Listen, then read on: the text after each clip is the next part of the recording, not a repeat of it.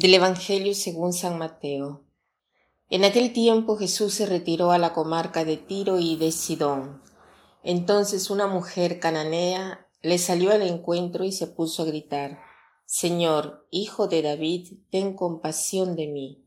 Mi hija está terriblemente atormentada por un demonio. Jesús no le contestó una sola palabra, pero los discípulos se acercaron y le rogaban, atiéndela, porque viene gritando detrás de nosotros.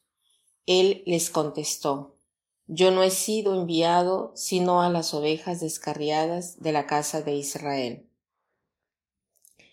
Ella se acercó entonces a Jesús y postrada ante él le dijo, Señor, ayúdame.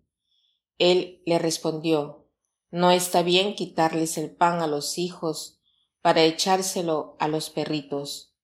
Pero ella replicó, es cierto, señor, pero también los perritos se comen las migajas que caen de la mesa de sus amos. Entonces Jesús le respondió, Mujer, qué grande es tu fe, que se cumpla lo que deseas. Y en aquel momento, en aquel instante, quedó curada su hija.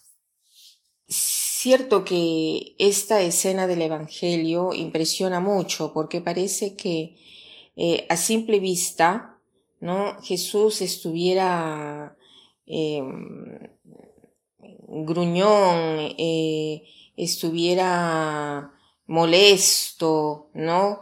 Eh, Jesús sabía muy bien de esta mujer, de su gran fe, y trataba un modo para poderla elogiar, de tal manera que cada vez que se leyese el Evangelio a través de los siglos, se pudiese hablar de ella, aunque a nosotros nos parezca que el comentario que hace él sea bastante despreciativo. Jesús quiere elogiar su fe, pero a veces sucede que a nosotros no nos tratan bien no porque quieren exaltar nuestra fe, sino porque hay personas en todo, en todo ámbito, no solamente en el ámbito religioso, sacerdotal, eclesiástico, sino en todo ámbito que frente a los fieles o a las personas em, no se comportan bien. ¿Y qué sucede? Que por lo general, eh, cuando alguien recibe una ofensa y no viene tratado bien por estas personas, eh, por ejemplo, ¿no? Hablando de, eh, si uno habla de un sacerdote, por decir así, o de una religiosa, ¿no? dice, ah, no voy más a la iglesia. ¿no? Yo no me confesaré más con aquel sacerdote, o ya terminó para mí, cerré con la iglesia, yo no quiero saber nada, ¿no?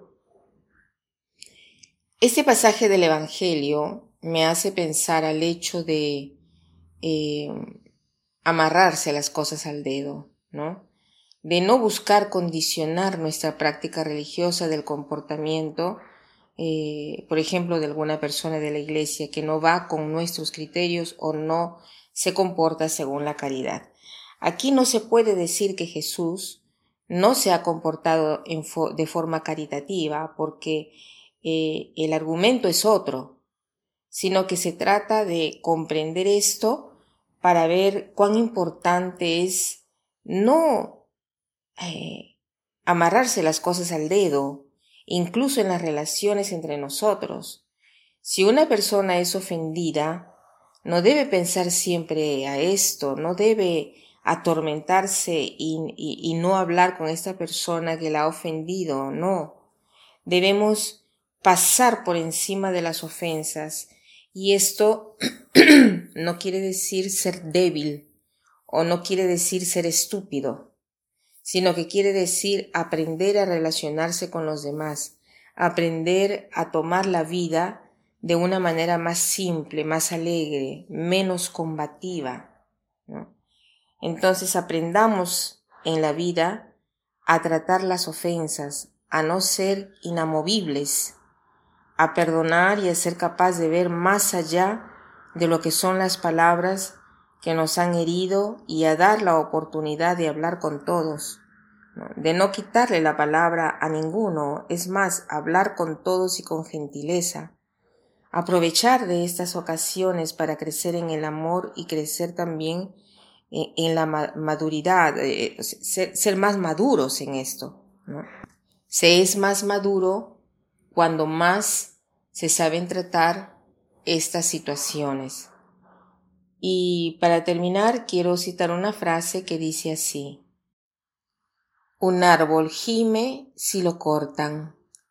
Un hombre crece si lo ofenden. Que pasen un buen día. Pasen un buen día.